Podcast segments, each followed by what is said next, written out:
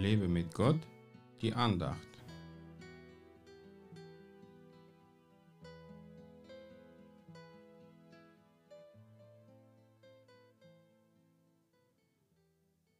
Der Friede Gottes, der allen Verstand übersteigt, wird eure Herzen und eure Gedanken bewahren in Christus Jesus.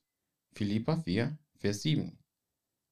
Ich kann mich noch an den Tag, als der Heilige Geist mich zum ersten Mal erfüllt hat, ganz gut erinnern, auch wenn es schon 30 Jahre her ist. Denn was passiert, wenn der Geist Gottes in uns hineinkommt?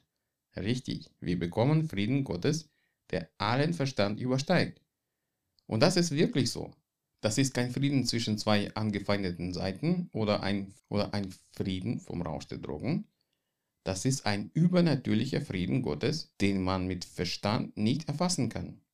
Das ist nicht nur Gefühl, auch kein einmaliges Ereignis, denn wir können den Frieden Gottes in uns immer haben, wenn wir mit ihm zusammenleben und unser Geist mit dem Heiligen Geist eng verbunden ist. Wie Gott diesen Frieden in uns bewirkt, werden wir niemals verstehen aber er ist ein Zeichen seiner großen Gnade. Denn die Sünde hat dem Menschen allen Frieden geraubt und nur durch die Vergebung der Sünden durch Jesus Christus bekommen wir diesen ewigen Frieden wieder als Geschenk seiner göttlichen Gnade zurück. Wir können diesen Frieden in uns selbst nicht produzieren, wie es viele Menschen mit Yoga, Esoterik und anderen okkulten Praktiken versuchen, denn es ist ein Geschenk Gottes an uns.